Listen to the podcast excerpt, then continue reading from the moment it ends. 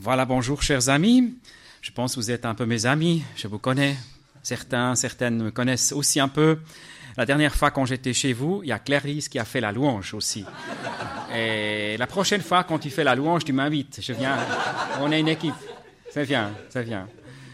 C'est cool. Donc moi je suis donc le responsable de la fédération anciennement Crijona Suisse. Euh, c'est une ancienne euh, fédération, donc très traditionnelle, un peu comme l'Église libre de Genève. C'est aussi une, euh, fédération de date. Il y a une grande, grande tradition.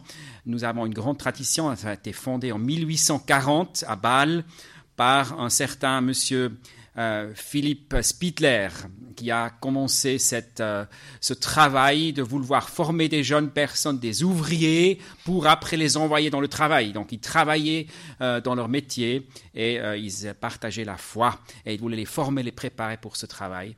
Et dans cette vision, notre fédération est née en 1840. Aujourd'hui, nous sommes 92 églises en Suisse. Il y a beaucoup d'églises en France et en Allemagne, mais en Suisse, nous, sommes, donc, nous avons 92 églises. Et euh, je fais partie de la, de la direction de cette église depuis 10 ans. Et avant, j'étais pasteur à Genève, à Plein Palais, l'église de Plein Palais.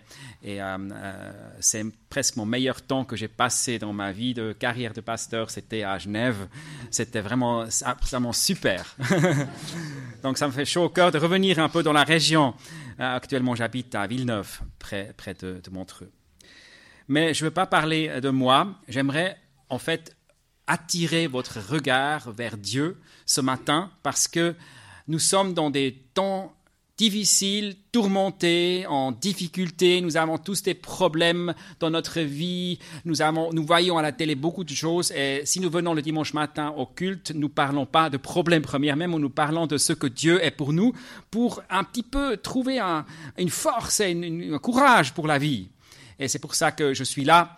Et à la fin, vous pouvez dire si j'ai accompli mon devoir. C'est pour ça que le thème de, cette prédication de ce matin s'intitule La beauté de Dieu. La beauté de Dieu. Oui, nous voulons regarder Dieu dans sa beauté, mais j'ai choisi ce sujet parce que j'ai l'impression que nous sommes euh, souvent dans nos églises, je voyage beaucoup dans les églises, nous sommes parfois un petit peu fixés sur nos, sur nos, choses à faire, sur les différents projets qu'on veut réaliser. On est très, très, très occupé par nous-mêmes. Et c'est pour ça que j'aimerais parler ce matin de la beauté de Dieu, pour un peu nous faire sortir de, notre, de notre, euh, nos devoirs et nos différentes responsabilités pour voir ce que Dieu est. Mais d'abord, j'aimerais vous expliquer pourquoi nous sommes dans une telle situation. Donc, je cite un, un philosophe très connu qui a fortement euh, qui nous a imprégné une certaine manière de penser en Suisse. Et Immanuel Kant, il a dit un jour, une action n'est morale que si elle est accomplie par sens du devoir, et d'aucun et qu'aucun bénéfice n'en est tiré, ni matériel, ni spirituel. Donc, dans la, dans la doctrine de Kant, de philosophe Kant, le devoir, en allemand on dit la Pflicht, die Pflicht, le devoir, j'ai d'ailleurs jamais trouvé un mot qui correspond à 100% en français ni en italien. C'est vraiment spécial. En allemand, il y a ce mot. Kant était un allemand, il a dit Pflicht, le devoir. Le devoir pour lui, c'était tout. Il a dit il faut dégager toutes les émotions. Si nous agissons selon le devoir, nous allons accomplir les meilleures choses dans la vie et ça va changer le monde d'une manière positive. Donc la bonté, la volonté, la bonne volonté associée au, au devoir est une action moralement utile et c'est pour ça que nous progressons dans la vie. Et il a un peu combattu toutes les idées farfelues de toutes les personnes, particulièrement ceux de l'Église. Alors Kant a dit, celui qui s'engage pour les autres en cherchant son propre avantage n'agit pas bien. Donc si vous donnez de l'argent à un mendiant dans la rue de Genève, où il y en a beaucoup, parce que vous avez euh, une envie euh, d'aider les mendiants, parce que vous voulez aider les pauvres, parce que c'est votre motivation intérieure d'aider les pauvres, alors c'est, c'est une bonne motivation si c'est un devoir que vous voulez faire. Pas un, sentiment de cœur, mais un devoir. Il faut aider les pauvres. Il faut chercher le devoir dedans. c'est ça qu'il a dit. Mais si vous donnez de l'argent pour impressionner quelqu'un, juste pour être une personne euh, sympathique, euh, si vous mettez des émotions là-dedans, c'est totalement faux, c'est un acte mauvais. Plus l'action est déconnectée de l'émotion, et plus qu'elle est rationnelle, meilleure elle est. C'est Kant qui a dit ça, c'est pas moi qui dis. Hein. Attention, hein. c'est pas ma prédication. Euh, et il a même écrit pas mal dessus.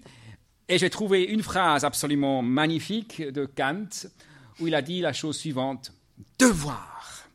Mot grand et sublime, toi qui n'as rien d'agréable ni de flatteur, toi qui commandes la soumission. Ça, c'est écrit dans la critique de la raison pratique de Kant en 1788.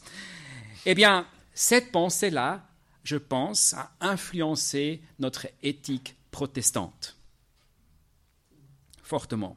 S'engager pour Dieu parce que Dieu le veut, parce que Dieu le commande, parce qu'il y a une mission à accomplir.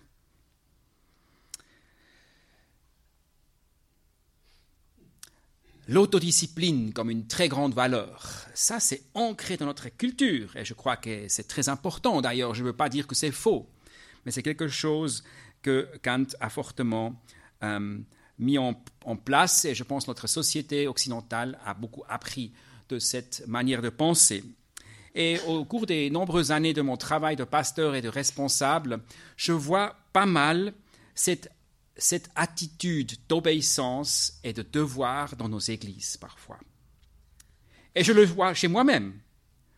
Ça fait 30 ans que je suis dans le ministère de pasteur et de responsable et j'ai une certaine fidélité, un certain sérieux dans mon engagement, et je dois parfois un petit peu me demander, mais pourquoi tu le fais? Est-ce que c'est seulement parce que mes, mes parents m'ont bien éduqué, d'être fidèle à mon poste, de remplir mon devoir, de faire ce qui est bien et juste? Est-ce que c'est, qu'est-ce que, quelle est vraiment la motivation la plus profonde dans ton cœur, Stéphane? J'ai remarqué que dans nos églises, des personnes très sympathiques, aimables, ont commencé à, s'engager pour Dieu et pour l'Église avec beaucoup d'enthousiasme, avec un ministère. Et, quand vous les voyez œuvrer, et quand vous les voyez s'engager pour le Seigneur, parfois on a l'impression qu'il y a beaucoup de devoirs là-dedans. beaucoup de sérieux, c'est très bien, c'est très bien, et c'est excellent, c'est excellent, mais parfois comme un peu comme un joug, un sens de devoir le faire. Et l'autre jour, j'étais à une conférence, une femme a fait un discours fabuleux, magnifique, devant un grand groupe de leaders européens, et elle a dit la phrase suivante, tout simple, nous n'avons pas besoin de gens qui font quelque chose parce qu'ils le doivent, mais parce qu'ils le veulent. C'est déjà un peu plus loin c'est déjà un peu plus loin. Je ne dirais pas encore c'est biblique, mais c'est déjà plus loin. C'est qu'ils veulent faire quelque chose. Ils ont une envie intérieure qui les pousse à faire quelque chose. Ne faisons pas des choses à l'Église parce que nous devons le faire, mais parce que nous voulons et que peut-être Dieu a mis quelque chose sur notre cœur. Si le réservoir intérieur de moi, les forces que j'ai, ma motivation est seulement dirigée par une obligation, alors et si vous ajoutez encore quelques déceptions, ça ne suffit pas pour s'engager dans le ministère de Dieu. Je vois beaucoup de pasteurs quitter leur ministère, beaucoup de gens qui quittent leur église parce qu'il y a juste une répétition de ce qu'on fait déjà. Et après, s'il y a encore la démotivation ou quelques déceptions de d'autres personnes, tout à coup, les gens se disent Mais pourquoi je suis là? Et puis ils quittent.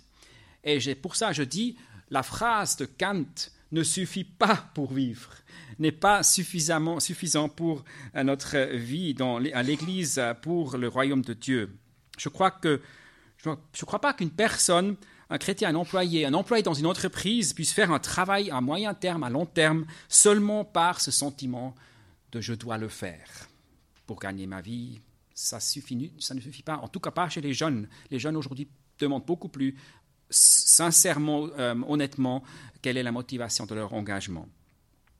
Euh, et je ne crois pas que Dieu veuille que nous le servions par euh, le devoir de, l'obéissance. Bien sûr, l'obéissance est importante, mais si c'est la seule chose, et je crois que c'est très dangereux, parce que les gens démissionnent s'ils n'ont pas d'autres motivations pour servir leur Église ou leur Dieu et leur travail aussi au niveau professionnel. C'est pour ça que j'aimerais aller un peu plus loin et dire, dire une première fois, phrase qui va dans cette bonne direction. La première chose que j'aimerais dire, tout ce qui est beau et tout ce qui est bon nous inspire.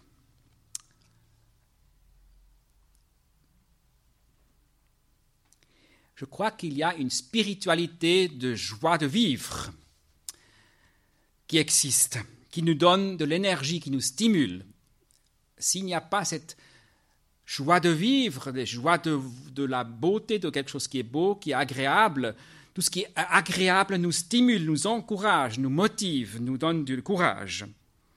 Et je crois que pour faire face à la vie difficile, à toutes les, les, difficultés, les tentations, les, problèmes et aussi la peur intérieure et tout ce qui nous entoure parfois, euh, il faut l'expérience du bien, du beau, du bon, quelque chose de bien qui nous inspire pour faire, pour avancer dans la vie. Nous ne pouvons pas continuer la vie seulement par obligation et par devoir. Je crois que la beauté a quelque chose de curatif. Quand on voit les. J'étais la semaine passée en montagne avec mon épouse, une semaine, trois jours euh, en montagne, en vallée, et avec actuellement avec ces, couleurs des arbres, ça nous a tellement fait du bien. On était une fois juste assis sur un banc, on a pique-niqué notre simple pique-nique, on était là émerveillés, on n'a rien dit. On a juste, on a juste, on même pas, on s'est même pas donné des bisous. Hein. On a juste regardé la beauté de la nature quelque chose d'édifiant. Nous sommes attirés par la beauté. Je connais les jeunes, je connais par exemple des jeunes qui m'ont dit, si j'écoute, en allant au travail le matin, si j'écoute ma musique préférée, je suis intérieurement stimulé, ça me fait du bien, je peux commencer mon travail. En écoutant la musique pendant une demi-heure. Et moi, j'ai pas de problème si les gens dans les trains écoutent leur musique parce qu'ils ont visiblement besoin de, de son, de, motivation intérieure pour affronter les différents problèmes de la vie. La beauté, la bonté nous inspire, donne une résilience intérieure et, euh, et, ça fait, fait, du bien. J'étais dernièrement dans une cathédrale euh, à Granada, en Espagne. Je ne sais pas si vous avez déjà été. Euh, maintenant, on ne voit pas très bien, mais si vous regardez, si vous entrez dans cette cathédrale, automatiquement, là, elle est construite pour que vous regardiez en haut. C'est incroyable. Et quand vous regardez, vous voyez la lumière entrer et avec ses couleurs d'or et de, orange et rouge et, blanc, ça, nous, ça nous fait lever la tête. Et c'est fait pour ça. C'est pour que quand on vient dans la, dans la maison de Dieu, on regarde, on regarde vers en haut. Et je trouve ça absolument magnifique. La beauté est un un puissant effet d'encouragement plus profond de mon âme et nous l'avons besoin. Oui, vous devez percer encore quelques, quelques trous ici. Voilà. C'est aussi, c'est aussi un peu. Oh, ça a pris déjà. déjà. D'ailleurs, ça me plaît. Hein. oui. La, philosophe Simone Weil, qui était engagée dans la, la résistance en France et en Italie, pendant la Seconde Guerre mondiale et qui a beaucoup souffert à travers cette guerre, écrit, elle écrit dans un livre pour endurer la guerre, pour pouvoir passer par cette énorme destruction de la guerre. Moi, j'avais besoin de voir ce qui est beau. Et elle est allée en Italie, quand elle est allée en 1937, en Italie, elle est allée assise, elle est dans la cathédrale, dans une sorte d'église, et elle a, elle a dit la chose suivante. Elle a dit, je n'aurais jamais rêvé d'un tel paysage, donc la Toscane, d'une espèce humaine aussi splendide et d'église aussi impressionnante, quand j'étais seul dans la petite chapelle romane du XIIe siècle, cet incomparable miracle de pureté où Saint François priait si souvent, quelque chose de plus fort que moi m'a mis à genoux pour la première fois de ma vie. Et je suis fermement convaincu, et c'est avec ce message que je suis venu ce matin dans votre Église, ce n'est pas le fait d'accomplir un devoir que nous devenons des chrétiens actifs.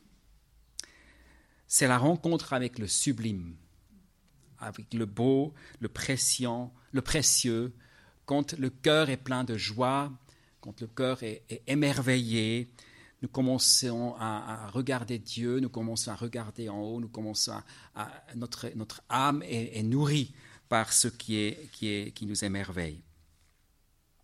Je ne pense pas que ce sont des appels au travail qui nous motivent ou des listes d'inscription à la sortie de l'église. Il faut s'inscrire parce qu'on a un pique-nique dimanche, il faut C'est pas ça qui nous motive. C'est pour ça que souvent ces listes sont vides.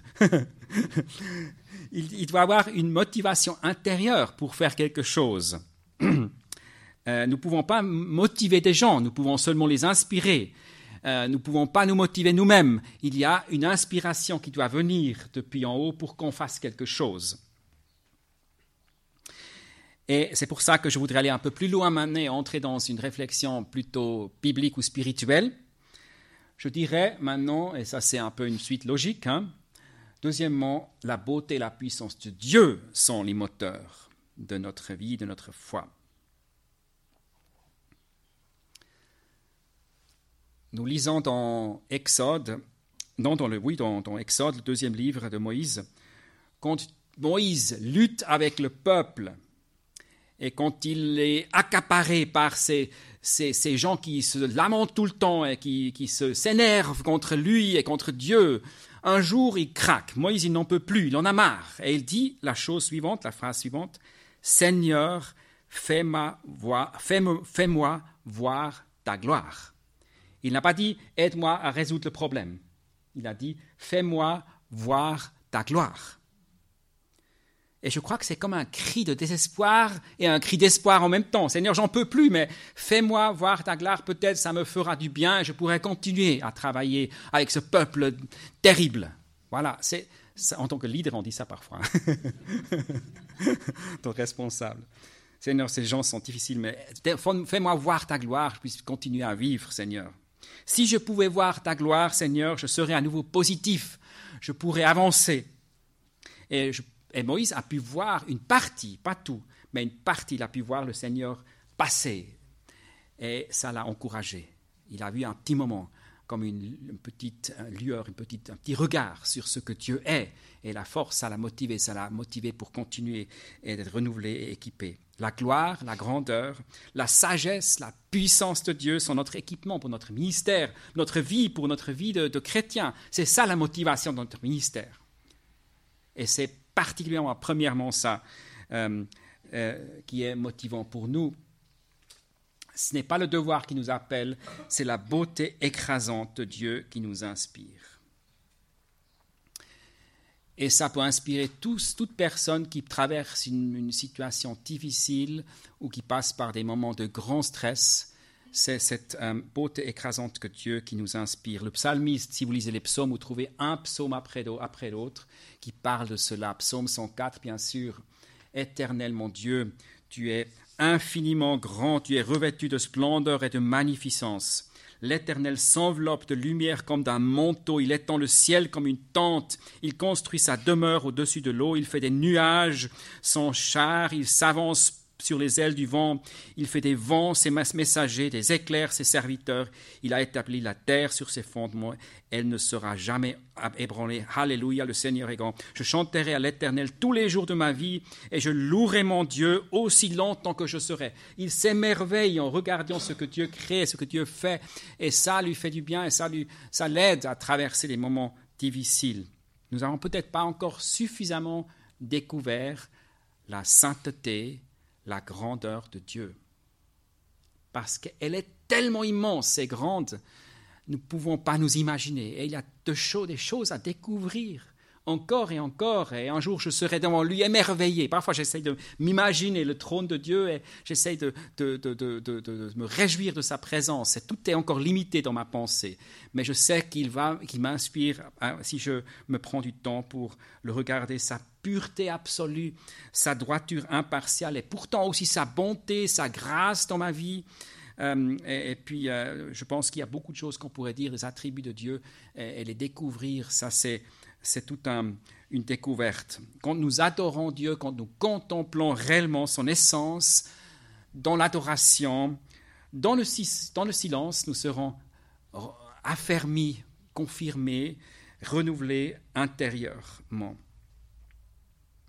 C'est cette phrase que quelqu'un a dit ce matin dans la prière, je crois, qui, euh, qui me touche là. Nous sommes, nous tous qui, sans voile sur le visage, contemplant comme dans un miroir la gloire du Seigneur, nous sommes transformés en image, à son image, de gloire en gloire par l'Esprit du Seigneur. Je ne sais pas si c'est toi qui as dit dans la prière. Je me souviens, quelqu'un a dit ça dans la prière ce matin. C'est de, Frédéric, je crois, oui, exactement. Ah oui, dans la prière avant le culte, je crois. oui, oui, c'est ça. La prière avant le culte. A dit ça, de, gloire, en, de plus, il y a encore des choses à découvrir, de gloire en gloire, d'être émerveillé par lui, par la beauté de Dieu. Et nous ne sommes pas encore arrivés à la fin. Et, parfois, on a une petite euh, crise où on ne voit plus euh, ce qui est beau et, on se laisse décourager. Mais non, revenons à ça. Revenons à ça, découvrons ce que Dieu a préparé pour nous. Une transformation intérieure se produit alors et nous rencontrons la gloire de Dieu dans sa splendide euh, majesté. Et je crois que ça peut avoir un effet sur ma volonté et sur ma manière de m'engager dans ma profession, dans l'Église il y a une sorte de, euh, une sorte de, comment je dirais, une, sorte, une sûreté, une sorte de confiance intérieure qui s'installe. Et on est prêt à servir, quoi qu'il arrive, que ça soit beau, que ça soit super ou que ça soit difficile. On est, on est confiant, le Seigneur est là et on s'engage, même s'il y a des gens qui nous qui ne trouvent pas sympa. on sent qu'on s'engage. Et, euh, et, on, a de la, on a du plaisir pour resplendir quelque chose de cette beauté de Dieu. Le, motif et le but de mon engagement en tant que personne, en tant que collaboratrice, collaborateur, pasteur, ministère, c'est la sainteté, la beauté, la grandeur, et je la contemple, et, et je suis envoyé par lui dans un monde en difficulté. Là où est notre cœur, et non où notre cœur est touché, par Dieu, c'est là où les émotions ne se cachent pas. Il y a quelque chose aussi émotionnel. Et là, je contredis totalement Emmanuel Kant. Ce n'est pas seulement dans ma raison que je réagis. Je crois que mon corps entier, partout, je suis une personne qui est touchée par cette grâce de Dieu, cette splendeur de Dieu, et je commence à m'éveiller, et les émotions ne se cachent pas. Psaume 40, verset 8. Je prends plaisir à faire ta volonté, mon Dieu, et la loi est gravée tout au fond de mon cœur. Ce qui me plaît ici, je prends plaisir. Prends plaisir. C'est pas parce que je dois être un chrétien et parce que Dieu me dit de faire ça. Non, je prends plaisir. C'est la meilleure chose qui peut m'arriver, de servir ce Dieu et de suivre ses commandements. C'est ça qui est la motivation. Le psaume 16, le verset 11. Tu me feras connaître le chemin de la vie, plénitude de joie en ta présence et bonheur éternel auprès de toi. Bah, c'est quand même des mots forts, hein. plénitude de joie. Euh, je dis ça pas quand je me lève demain matin. Euh, c'est, mais ça le psalmiste il le dit quand je suis, euh, je, suis je, suis le chemin de la vie de Dieu. il y a une sorte de joie qui se met en place de plus en plus dans ma vie. Peut-être toi tu dis hein, chez moi il n'y a pas beaucoup de cette joie. Alors avance, avance, continue, essaye de, de découvrir davantage. Il y a des gens qui sont particulièrement euh, mélancoliques dans leur vie, d'autres sont un peu colériques, d'autres sont un peu plus, plus, plus relationnels, d'autres un peu moins. Ça dépend, on a notre personnalité, mais en principe, au-dessus ou dans, par toutes les personnes, il y a une joie de regarder, de voir le Seigneur dans sa splendeur et d'être influencé et progresser dans cette joie que Dieu nous donne. Le catéchisme de Westminster d'Angleterre en 1647 définit le but suprême de l'homme et dit nous sommes sur cette terre pour glorifier Dieu et se réjouir en lui pour toujours. C'est, beaucoup demandé, mais c'est visiblement là quelque chose à découvrir. C.S. Lewis, le philosophe chrétien du XXe siècle, a dit que tous les hommes soient aussi heureux que possible. Lui n'était pas un gars très heureux de caractère, il était très rationnel, très philosophe, mais il a dit le but de la vie, c'est d'être le plus souvent euh, euh, heureux dans, sa vie, pas parce que nous devons le faire, parce qu'il y a une, beauté, une force de Dieu qui, nous habite, nous sommes créés à son image, et il y a quelque chose qui peut se dégager dans notre vie si nous contemplons ce que Dieu, qui Dieu est. Le théologien John Piper, je le cite de temps en temps, pas trop souvent, il a dit la chose euh, suivante, je le dis seulement en français, Dieu est le plus glorifié en nous quand nous sommes entièrement satisfaits en lui. Ou le but suprême de l'homme est de, de glorifier Dieu en se réjouissant en lui. Ça veut dire que il y a une joie quand euh, nous louons le Seigneur et quand nous sommes heureux, nous glorifions Dieu, Dieu aussi se réjouit et se glorifie. Et c'est vice-versa. Dieu se montre à nous dans la nature par ses œuvres, par sa grâce, et il nous émerveille par ce qu'il est, et en même temps, il se réjouit quand nous, nous sommes émerveillés. C'est une collaboration. Si toi, tu te, te réjouis, si tu es touché par la beauté de Dieu, et si tu loues le Seigneur, à ce moment-là, il se réjouit aussi avec toi. C'est réciproque, c'est vice-versa. Et il y a une, joie qui s'installe entre nous euh, si on est dans sa présence.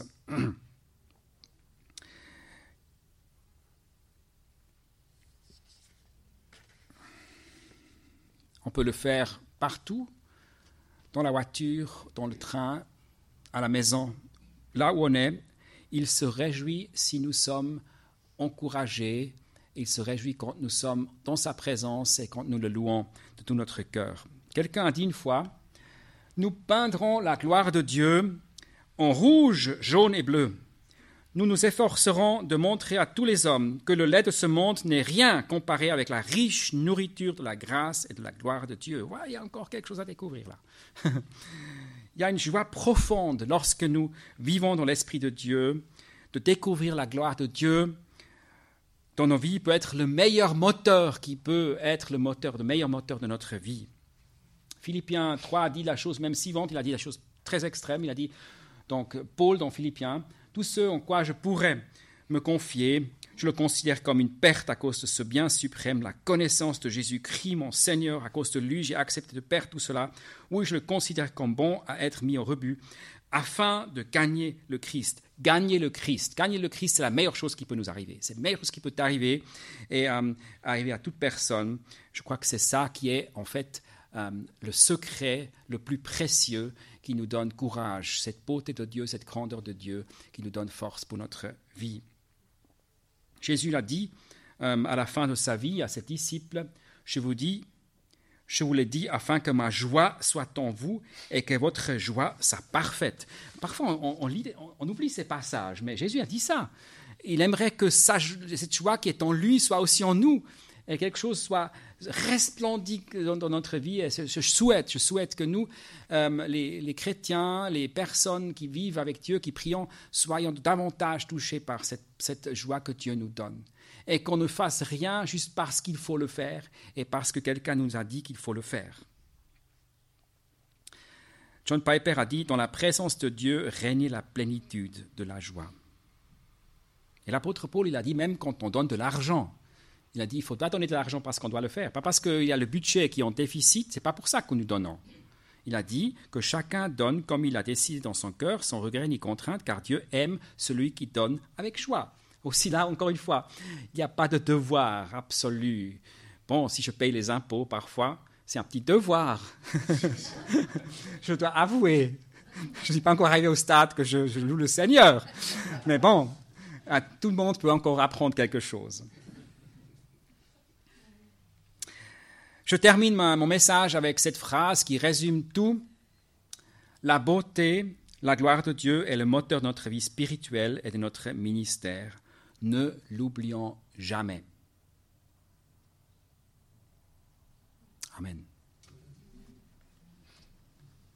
Seigneur, merci que nous puissions être là devant toi et nous rappeler des choses que nous savons déjà, mais qui qui sont parfois oubliés. Nous voulons aussi que tu nous montres ça par ton Esprit, Seigneur, que nous n'agissons pas parce que nous sommes devenus chrétiens un jour et ben ça, se répète tout simplement. Non, parce que tu es effectivement le créateur de ce monde, le créateur de la vie et aussi le rédempteur de notre vie parfois difficile et nos péchés. Et tu nous as encore une fois cherché et tu veux accomplir un jour avec nous ce que tu as créé dans un monde nouveau. Et là, nous serons dans ta gloire. Nous sommes maintenant sur ce chemin et ce matin, nous louons ton nom, Seigneur. Nous te remercions en disant, Seigneur, oui, toute la gloire à toi et nous sommes réjouis par ce que tu es dans notre vie, Seigneur. Aide-nous à ne pas nous laisser détruire par tous les milliers de messages autour qui veulent nous rabaisser. Tu es le Seigneur et la beauté de notre vie. Amen.